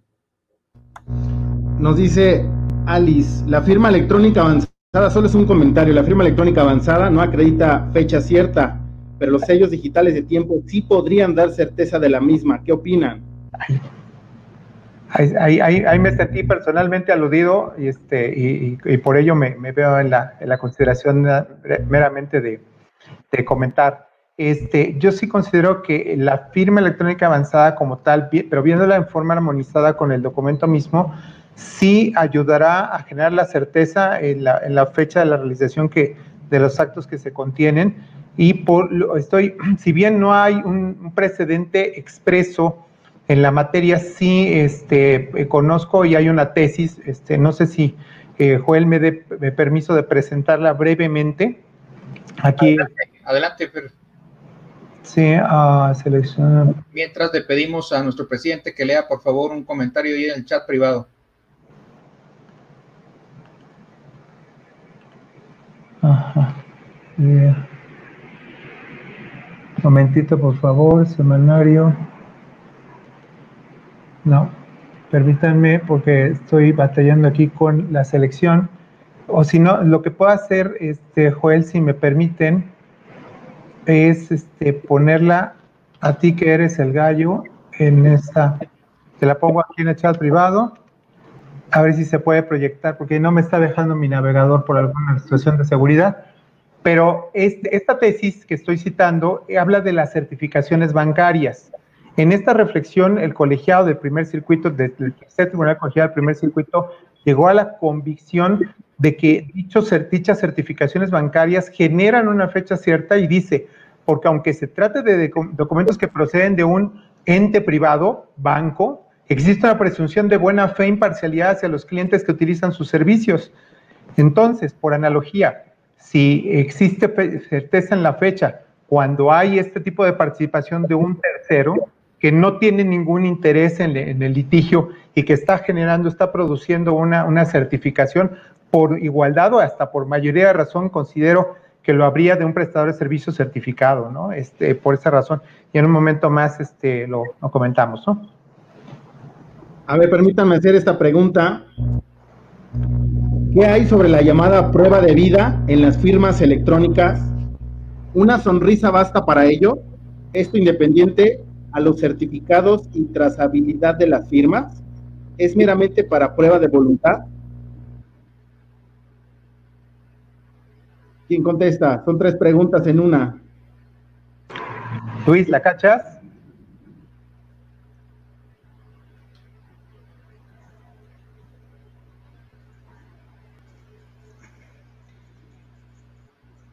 Pues mira, eh, hola Juan, la llamada prueba de vida, yo he visto varios ejemplos, ya sea la sonrisa, un movimiento, que levantes tu mano, que pongas tu pulgar. Eso es una forma en la que un software puede verificar que la persona que se está presentando está viva y que no es una fotografía. Luego dices, esto es independiente a los certificados y trazabilidad de la firma Sí, por supuesto, es totalmente independiente, es una forma de implementar firmas electrónicas. Hay muchos tipos de firmas electrónicas. Un WhatsApp es un tipo de firma electrónica, un correo es otro tipo de firma electrónica, un acepto con prueba de vida es otro, etcétera. Los certificados es otra cosa, la trazabilidad de la firma también es otra. Y tu tercera pregunta dice, es meramente para prueba de voluntad. No, como te lo mencionaba, es simplemente para verificar que la persona que está frente a la cámara está viva y no es una fotografía de esta persona. En WeSign no tenemos ese tipo de firmas. Gracias, Luis. tenemos otras. Gracias, Luis. Ale Rodríguez nos pregunta, ¿la firma electrónica que indica, que indica para las actas de asamblea es a través de la firma electrónica de cada accionista o socio Afirmativo, sí, porque tenemos que lograr en conjunto la totalidad de los, de los accionistas o de los socios que suscriban el documento. Hay, hay estilos de hacerlo. El, estilo tradicional es donde hay un solo documento que se circula y en ese se van acumulando las firmas electrónicas. Este, plataformas como las que hemos venido platicando permiten acumularlas en forma progresiva cuando, cuando no, no quieres estar esperando a que vaya y venga el documento, ni, aunque sea de forma electrónica, también puedes redactar los consentimientos de forma separada y facultar al secretario de la sociedad para que pueda reunirlos e integrarlos y presentarlos ante el fedatario público para su protocolización como si fuera un solo documento, ¿no? Haga una especie de reexpresión fusionando el, documento y entregue las, los consentimientos al fedatario de manera separada. Entonces, sí, es eh, como, lo, hemos platicado, utilizando la firma electrónica las plataformas, ¿no? De cada, la firma de cada socio.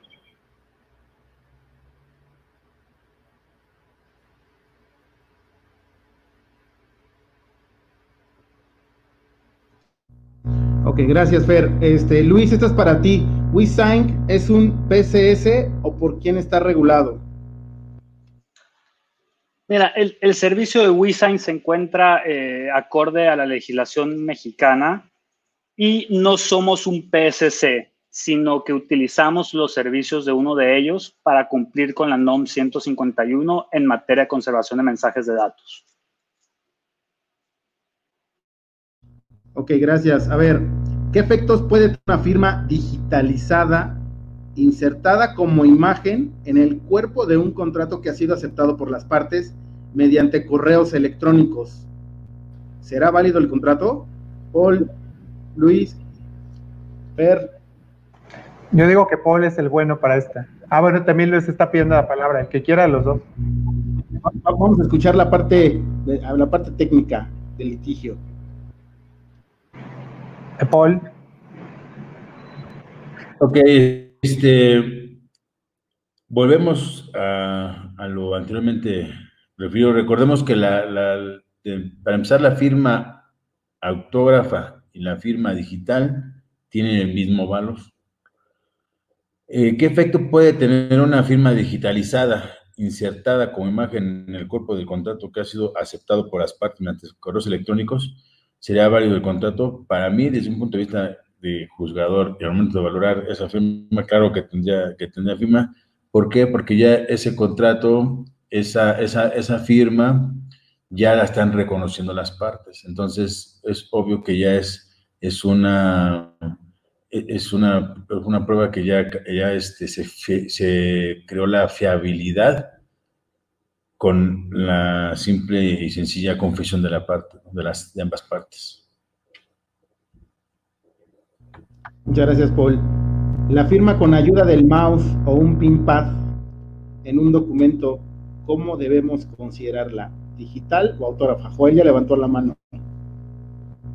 Es que yo, yo lo levanté para, para la pregunta anterior. Este, regresamos a la anterior.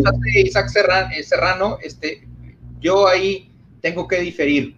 A ver, eh, una firma digitalizada es cuando tú escaneas una firma y la presentas en un recuadrito puesta en un documento como si fuera tu firma, eh, digamos, este, autógrafa plasmada en un contrato digital. Eh, es, esa firma tiene un muy bajo valor probatorio a mi juicio porque pues básicamente es escanear en un papel este, tu firma y luego se la pegas un documento, eso lo puede hacer cualquier persona pónganse a pensar que ahora con el tema de, la, del COVID, todo el mundo empezó a tener eventos eh, remotos y empezaron a circular eh, diplomas, ¿sí? Eh, tú, Fer, eres testigo de, cómo la NADE, todo el mundo empezó a circular los diplomas de abogado certificado. ¿Y qué aparecen los diplomas? Las firmas de pues, representantes de, de, Adrián, de, la presidencia o representantes de, los programas de abogado certificado. ¿Y pues qué significa? Que cualquiera puede agarrar esos diplomas, agarras el documento, medio le haces ahí un Photoshop y luego le pegas la firma a un documento y ya por eso va a tener un valor probatorio, no, claro que no. Yo creo que el valor probatorio de una firma digitalizada es si acaso de indicio, porque a, mi juicio, si, si, yo fuera a litigar ese tema, pues atacaría la integridad del documento, este, la posibilidad de que el documento haya sido alterado, la validez de la firma, porque para mí una firma que es copy-paste en ese sentido no tendría mucho valor, ¿no? Al, respecto, y si me dejas nada más eh, con el permiso de la mesa, eh, dos puntos. Obviamente, yo, yo daría un. Eh, yo estoy a favor de los dos y, voy, voy, a explicar mi punto, ¿no? coincido medularmente con, con, Joel de que la firma que no tiene, que carece de medidas de seguridad elementales es susceptible de ser objetada con alto grado de éxito dentro de un proceso jurisdiccional. Eso estoy totalmente de acuerdo. Viéndolo en la perspectiva del juzgador, el caso que plantea Paul es un caso donde hay una afirmación de una de las partes sobre la, sobre la firma de que se trata y una aceptación, por lo cual si a un juzgador se le presenta un hecho no disputado, el juzgador no tiene, no tiene forma de cuestionar la, la, efectividad o la validez de la firma. Yo nada más quisiera eh, establecer algo muy, muy, muy, para que no se nos olvide. El 210A del, del, del Código de Federal de Procedimientos Civiles establece los estándares que deben eh, mantener, contar, que deben alcanzar este, para tener fuerza probatoria este, los, los, los, datos o los mensajes que han circulado por medios electrónicos. Son fiabilidad del método, atribución a las personas obligadas este, en términos del contenido, que es perfectamente lo que dice Joel. Si no hay manera de, establecer o de, generar esa atribución, el documento va a caer, pero al sótano 5, ¿no? Tiene que ser accesible para su anterior consulta, siempre que sea conservado, ¿no? Y ahí mi única recomendación es conserven sus, mejor, sus mensajes de datos, no los, no, no los vayan a tirar a la basura como a veces pasa. Presidente, déjame, déjame dar, un revire, déjame dar un revire, porque se puso bueno este tema. venga, venga, venga. De eso se trata estos espacios. ahora sí, tengo que volver a, coincidir parcialmente con, nuestro buen amigo Paul y, con Fernando, eh, porque una partecita de la pregunta no la había yo detectado, donde dice eh, insertada como imagen en el cuerpo de un contrato que ha sido aceptado por las partes. Eh, no me queda claro qué implica eso de aceptado por las partes hay, que recordar que en derecho privado el principio rector es la autonomía de la voluntad de las partes, ¿sí? Es un principio, es un principio sumamente importante en derecho contractual, no en derecho privado.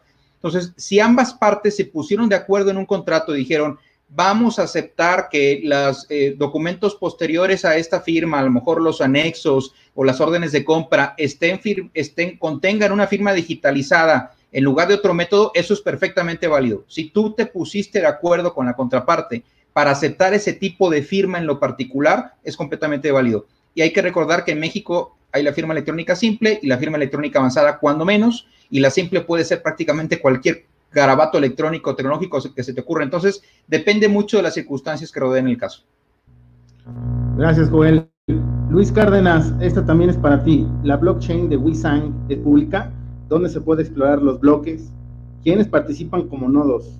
¿Puedo montar un nodo? Son cuatro preguntas en una, pero creo que son interesantes y técnicas. Hola, Gonzalo. La blockchain de WeSign no es pública, es privada. Si fuese pública, nuestras transacciones tomarían minutos y no segundos, y nosotros estamos en el negocio del inmediatez. No se pueden explorar los bloques, los accesos son totalmente restringidos solamente nosotros y un par de clientes participan dentro de los nodos. Y sí, sí puedes montar un nodo, eh, obviamente tiene un costo adicional a lo que cuestan nuestros documentos. Ok. Eh, la firma con ayuda del mouse o pinpad en un documento, ¿cómo debemos considerarla? ¿Digital o autógrafa?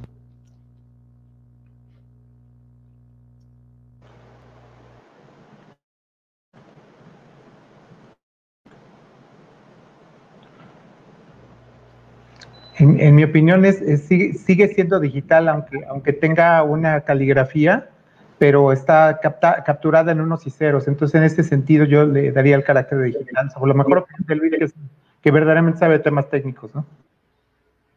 A, ver, yo creo que dependerá de la tecnología utilizada, porque existen soluciones de firma electrónica que registran la presión, la velocidad y la exactitud con la que tú ejecutas tu firma al momento de digitalizarla en un mouse o en un pinpad. Si esa solución existe, podría ser perfectamente una firma digitalizada tal vez, eh, pero si solamente es hacer un garabato en tu, en tu iPad y luego copiarlo y pegarlo a un documento legal, ahí tengo mis reservas, ¿no? Entonces, depende mucho de la solución. Si la solución incluye una solución completa, como si las hay en el mercado, de, utilizar un, eh, digamos, un pad especial donde te reconoce, insisto, la velocidad con la que firmas, la presión con la que haces, este, la precisión del garabato, eh, tal vez tenga elementos que coincidan con eh, los elementos de firma electrónica avanzada.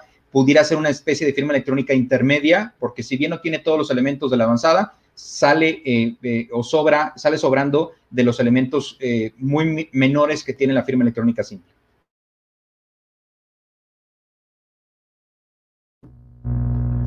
Ok. ¿Qué conviene más, la firma electrónica simple o la firma eh, electrónica avanzada? ¿La NOM 151 aplica para ambas firmas? La fea, ¿no?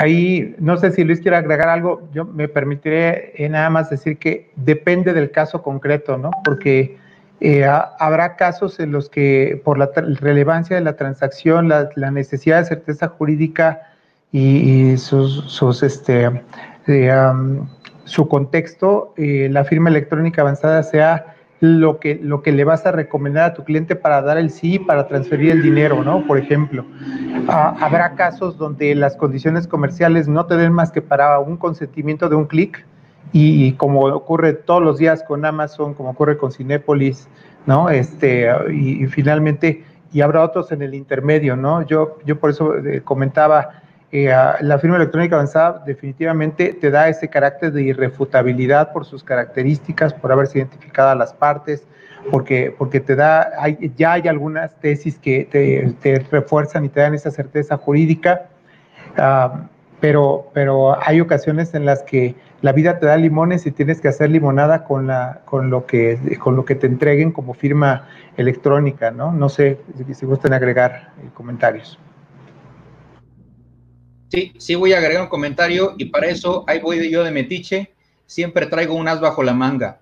A ver, existen varias tesis jurisprudenciales que nos ayudan a entender ese tema sobre la valoración en materia mercantil de documentos y correos electrónicos. Eh, esta palabras más, palabras menos, dice, para evitar una pericial en informática que demuestre la fiabilidad del documento electrónico, pero complique su ágil recepción procesal, el juzgador puede consultar los datos técnicos reveladores de algunas modificación señalados en el documento, por lo que para comprobar el original deberá exhibirse documentos asistidos por peritos para su lectura. Así es, dado que la impresión de un documento electrónico solo es una copia de su original, mayor confiabilidad merece el documento que tiene firma electrónica, aunque entre en esa clase de firmas, exista una gradación de la más sencilla a la que posee mayores garantías técnicas e igual escala, sigue su fiabilidad, ergo su valor probatorio.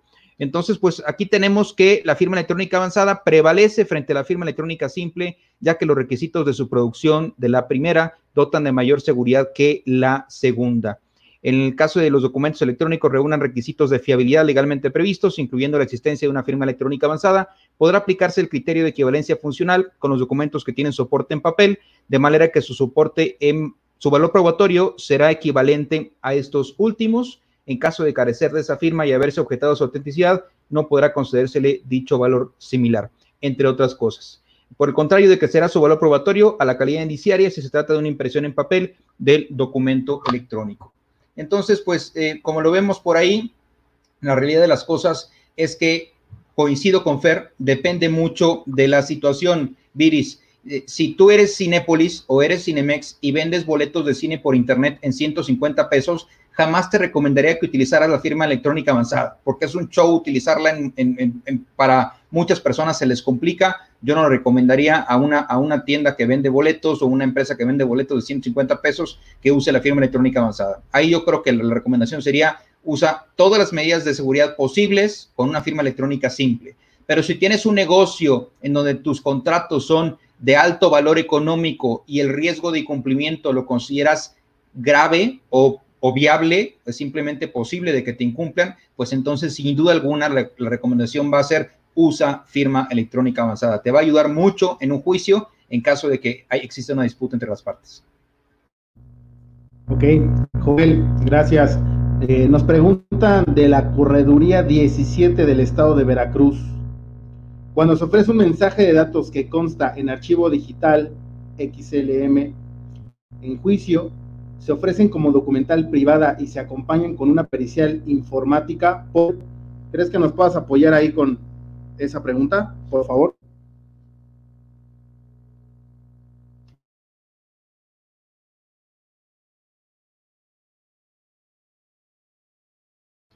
Tienes que activar tu micrófono, Paul. Sí, sí, sí. Es que estaba yo tratando de, de entender la pregunta. Dice, cuando se ofrece un mensaje de datos que consta en un archivo digital XLM en juicio, se ofrecen como documental privada y se acompaña con una pericial informática. Ok.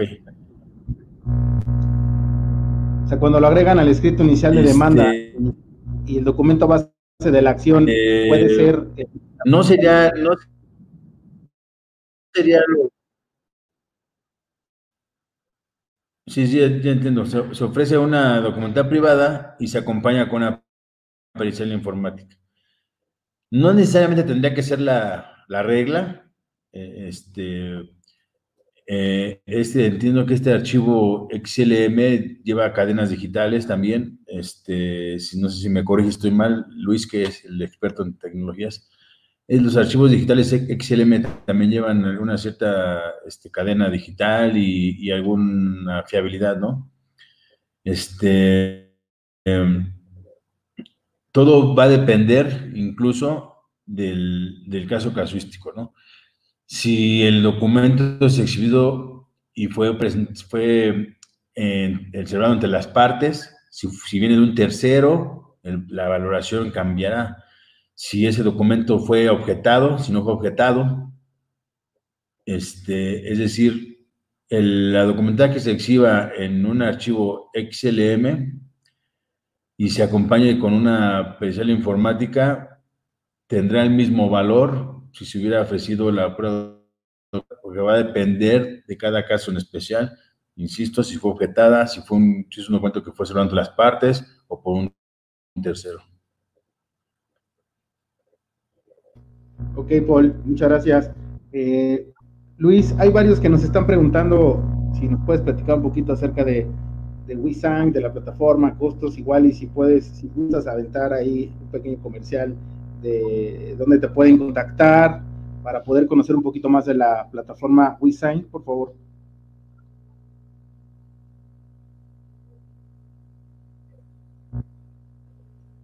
Por supuesto, eh, tenemos un paquete gratuito, por ahí vi esa pregunta. El paquete se llama Go Green, lo único que tienes que hacer es registrarte y te vamos a activar cinco documentos gratuitos cada mes. Eh, no puedes pasar de cinco.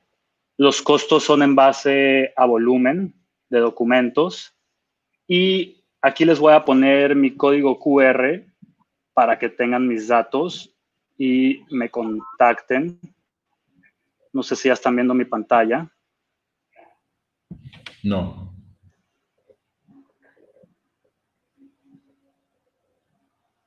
¿Pueden ver mi pantalla? Sí.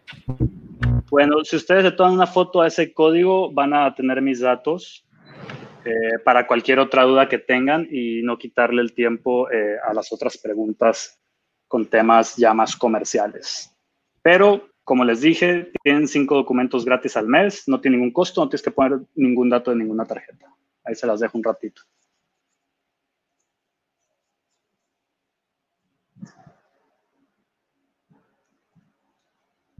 Ok. Ya lo voy a eh, quitar.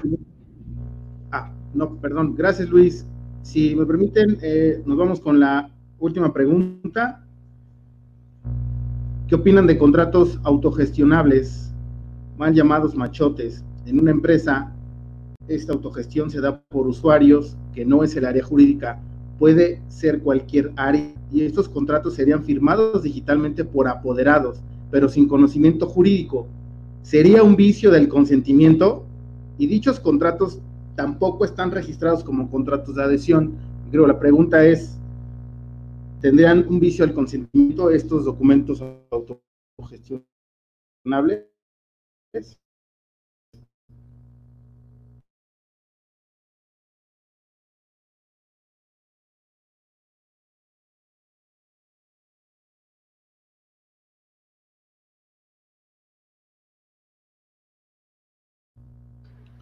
¿Alguien responde la pregunta, por favor? Este, eh, déjenme dar una opinión este, no experta. Tenemos que entender que quien firma está plasmando su consentimiento. No importa que sea abogado o que no sea abogado, o que tenga conocimiento jurídico que no tenga conocimiento jurídico. Habría que basarnos simplemente en, en las reglas de competencia. Si la persona es competente para firmar, le hace, no tienen una incapacidad mental es mayor de edad, es una persona competente para asumir obligaciones, yo no creo que estaría este, eh, dotada de algún vicio este tipo de, ejemplo que nos plasmea Angie. No sé qué opines, este, Tufer o tú, Paul. Primero Paul y luego con mucho gusto complemento. Es que, es que yo creo que aquí tendría, tendríamos que este, partir desde, desde lo básico que es hasta qué, hasta qué, qué facultades tenga el apoderado o la persona que está firmando, ¿no? Para poder este, pues, determinar si tiene algún valor o no tiene un valor esa, esa firma. Al respecto, yo nada más quisiera agregar eh, que evidentemente el que afirma tiene que probar, ¿no? Esa es la primera regla. Y segundo, cuando tú recibes un correo de una persona, un mensaje de datos, eh, tienes en tu beneficio ciertas presunciones que nacen eh, precisamente del Código de Comercio, desde desde, a partir del artículo 90 que establece las presunciones de que proviene del mismo, de, determinado emisor, en fin, eh, se, le presume valor al mensaje de datos. O sea, ¿Por qué lo, lo, lo, quiero destacar? Porque ya en, un, en una cancha de controversia, en una cancha de contienda, estas presunciones van y han sido diseñadas para respaldar y para hacer efectiva, este, para hacer efectivos los mensajes de datos. Entonces, eh, sí, sí, es probable que haya o exista algún vicio, es probable que la persona que le dio clic este, y, lo, estaba sentado en la, computadora del director general y le dio clic usando o usurpando su, su, su, su, correo electrónico, si, si, ese fuera el caso, pero eh, eh, lo, lo, lo, que se está echando al lomo esa persona al momento de controvertir o de cuestionar la validez de ese acto jurídico, pues es una carga bastante fuerte por las presunciones a las que me he referido y porque definitivamente este, yo, yo me inclinaría más a sostener la validez y la efectividad de, la, obligación, ¿no?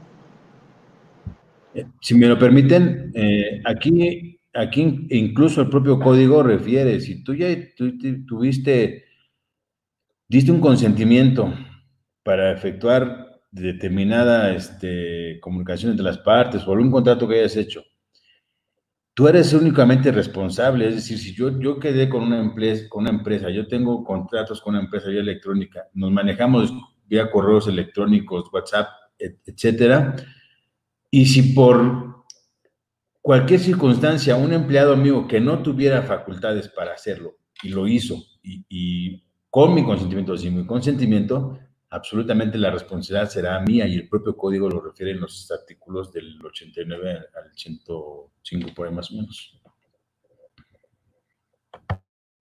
Ok. Eh, esta pregunta me gusta que igual, eh, si me lo permiten, asignarla a Paul y a Fer. Nos pregunta Alberto Jiménez, ¿qué opinan acerca de suscribir un título de crédito con firma electrónica avanzada? Ok, como, como que te brincaste ahí la, la, que estaba en pantalla, que yo me estaba preparando para esa, pero bueno, con mucho gusto. Eh, nosotros lo consideramos viable. Este, de hecho, sabemos de buena fuente que ya se han estado corriendo laboratorios este, por ahí para, para ver el criterio de diversos juzgadores. Particularmente se ha estado trabajando con, eh, con eh, pagarés y lo interesante es arraigarlos en una, blockchain, que en el caso ha sido que corren sobre Ethereum, y este ha sido la transferencia bien dosos. Otro caso que estoy informado es de una plataforma que fracciona derechos de inmuebles vía fideicomisos, están transmitiendo, em, transmitiendo certificados de participación inmobiliaria este, de, manera, este, de manera electrónica y está, está jalando bien con todas las consecuencias que ello tiene desde el punto de vista fiscal, pero está, está jalando. Entonces, eh, nosotros sí consideramos que es factible, eh, se requiere, eh, ya hay la tecnología para eso, ¿no? Luis. Paul, Luis, o los dos. incluso el artículo 89 nos refiere, y si me permiten leerlo, dice en el apartado de la firma electrónica, en, en la parte infine, refiere, y que refiere mensajes de datos e indicar qué firmas aprueban la información contenida en mensaje de datos y que produce los mismos efectos jurídicos que la firma autógrafa, siendo admisible como prueba en juicio. Pues creo que yo que pues sí sería totalmente válido, ¿no? El desafío, nada más de los títulos de crédito está precisamente en que son títulos únicos que incorporan un derecho. Es, ese es lo que está súper divertido porque eh, eh, hablando de lo que es la naturaleza de blockchain, es un solo documento, pero está replicado en todos los nodos, entonces es uno sin ser uno, son los tantos como haya nodos en, en, la, red de que se trate. Entonces, todavía va a haber ciertas, este, ciertas uh, cuestionamientos por, por pasar y echarle ácido para ver qué brota, pero en lo, que sabemos es que los juzgadores, colegas de, Paul, este, lo han estado recibiendo con, con, con, mucha flexibilidad, porque además es algo para lo que va, vamos porque ya estamos, ya no hay para atrás. Es correcto. Fer, eh, pregunta Manuel Castañeda, ¿sería correcto ofrecer como medio probatorio la versión impresa del documento aunado a la versión digital, precisando el dispositivo y forma de reproducción para su desahogo en el momento procesal? Eh, eh, mira, a, veces cuando estás del lado del litigio, eh, tratas de curarte en salud, ¿no? Y, sobre todo previendo que, que, si no es una sea otra, sea una sea otra, ¿no? Entonces, eh, sí, en ocasiones haces un eh, ofrecimiento de la versión impresa del documento.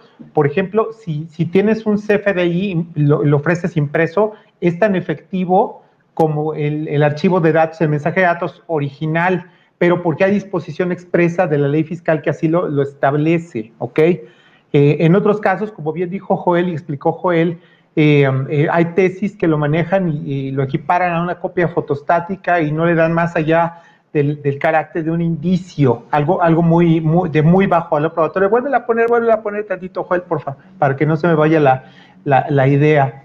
Em, entonces, eh, nosotros sí, obviamente, eh, eh, cuando nos han ofrecido las, las versiones impresas exclusivamente, las, reventamos a primeras de cambio, porque al objetarlas, pues no, no, no conducen a, a, a, los estándares que ya tanto hemos mencionado. Si se precisa el dispositivo, no, se tiene que ofrecer el dispositivo, ¿ok?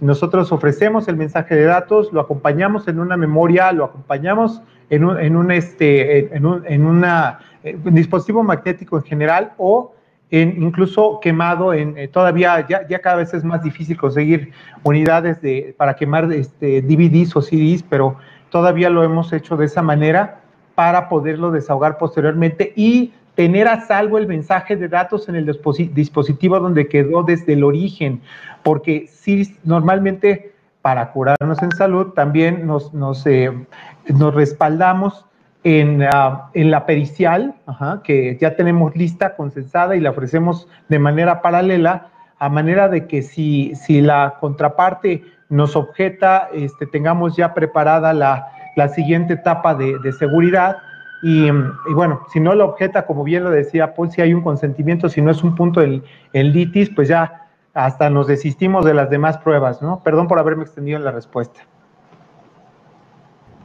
Ok. Eh, Miguel de la Cruz, tal vez este es para Luis y para Joel. Mencionaron que cuentan con únicamente dos nodos de blockchain, blockchain privado. Con menos nodos es más fácil que cualquiera pueda obtener el control de la red lo que hace vulnerable a riesgos de hacks y manipulación de datos. ¿Cómo tienen pensado manejar la integridad de los datos?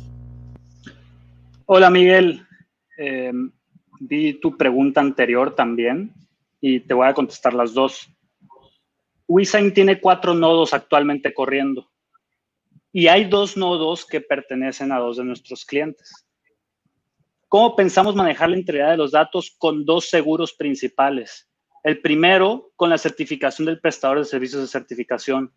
Y el segundo, nuestro segundo seguro, es con la blockchain privada y nuestro sistema de validación. Ahora, ¿es necesaria una blockchain privada para la firma electrónica de documentos? No, no es necesaria. Es como si estuvieras en un automóvil y tu cinturón de seguridad es el PCC y la blockchain son las bolsas de aire. Ahora te pregunto, ¿en qué automóvil te gustaría accidentarte?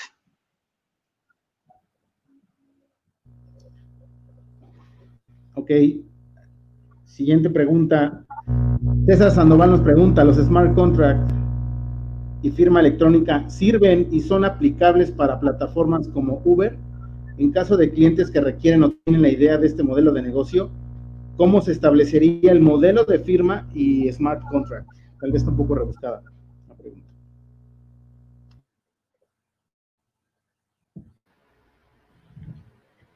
¿A quién se la formulaste, perdón, Rogelio?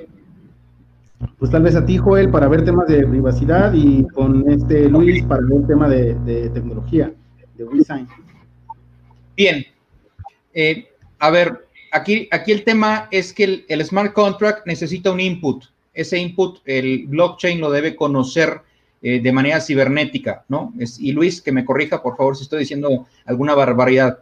Eh, ¿Qué sucede? Tendríamos que comprobar que se prestó el servicio, ¿no?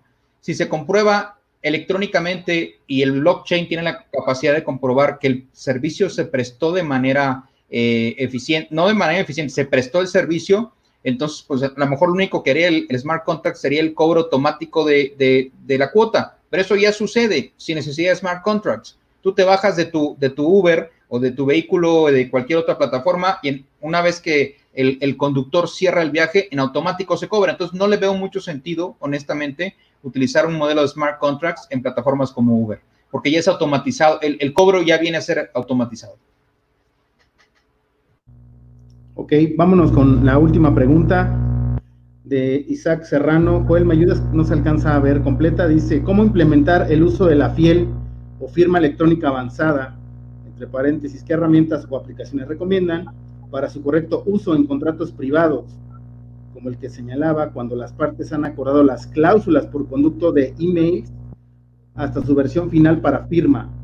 Lo anterior en virtud de que hay mucha desconfianza e incluso la autoridad solicita no compartirla. El mejor ejemplo de su uso es firmar una solicitud de marca donde se tiene ese control y confianza. ¿Entienden la pregunta o el comentario?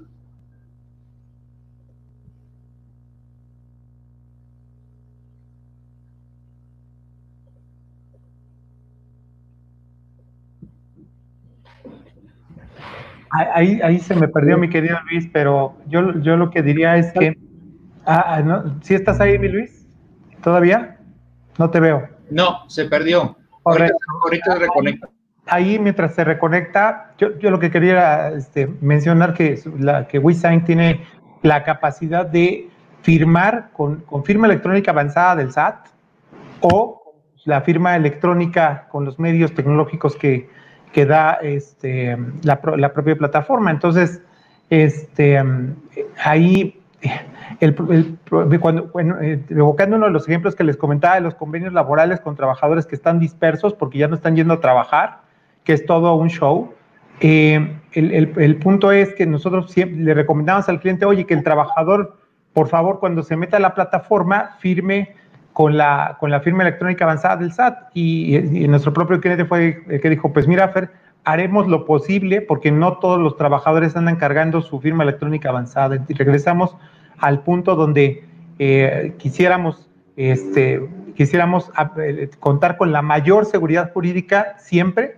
Y la realidad es que no siempre se puede y en esos casos siempre es mejor tener una, un, respaldo. ¿no? A mí lo que me gusta de las plataformas sin hacer, sin, eh, no quisiera hacer un endorsement directo, pero lo que me gusta mucho de las plataformas que están eh, operadas y, con, cabeza en México es que no, las vamos, asumo Luis, y quisiera hacer un compromiso en caso tuyo, que contaremos con, con ustedes para curar los desafíos que nos vengan a plantear este, los litigantes en la vida diaria, porque sé, sé que eso no lo voy a tener si contrato o tengo un, documento firmado con una plataforma ubicada en el extranjero. Aquí en, México nos urge generar costumbre, necesitamos generar solidez, necesitamos generar confianza. La confianza se construye con la práctica y tiene que ser una práctica exitosa. Y esa práctica va a resultar en tesis y esas tesis van a respaldar el uso de las firmas. Entonces, como usuarios tenemos ese deber, tenemos que generar la confianza en las herramientas y bueno, por esa razón, este, yo quisiera que dejáramos el compromiso, Luis, de que si, usamos tu plataforma, nos van a echar la mano cuando tengamos que hacer periciales elaboradas donde alguien se quiera pasar de vivo, precisamente para que no se pasen de vivos y para generar mayor nivel de confianza. Hasta ahí mi comentario. Es correcto, Fernando. Cuenta con nuestro compromiso. Nosotros por esa parte estamos corriendo litigios estratégicos para crear precedentes. Incluso ya tenemos un pagaré electrónico firmado en Wisan muy cerca de ejecutarse en sentencia. Y a diferencia de los PCCs, eh, que para poder comprobar que un documento no ha sido alterado, y tienes que solicitarle a la autoridad que se lo solicite. Tú lo puedes hacer en nuestro sitio web a través de nuestro sistema de validación sin ningún costo, sin ningún registro y en cinco segundos te decimos si el documento ha sido alterado o no. Ok, bueno, pues además de las preguntas, de algunas de las muchas preguntas que tuvimos por parte de los participantes, algunos de ellos nos piden que demos una segunda, un segundo episodio, tal vez ya cuando tengas información que pudieras compartirnos, si, te lo permite este, Luis. Igual, Paul, estar contigo nuevamente para conocer un poco más la óptica del juzgador de la admisión y valoración y, ejecución de esta, de esta prueba, de esta herramienta tecnológica. Y no me queda más que agradecerles a ustedes, eh, expositores, eh, su tiempo y su disponibilidad, y así como a todos los que nos estuvieron eh, viendo a través de las redes sociales. Estén atentos de nuestros siguientes webinars que vamos a estar presentando en próximas semanas. Muchas gracias a todos. Muy buenas noches.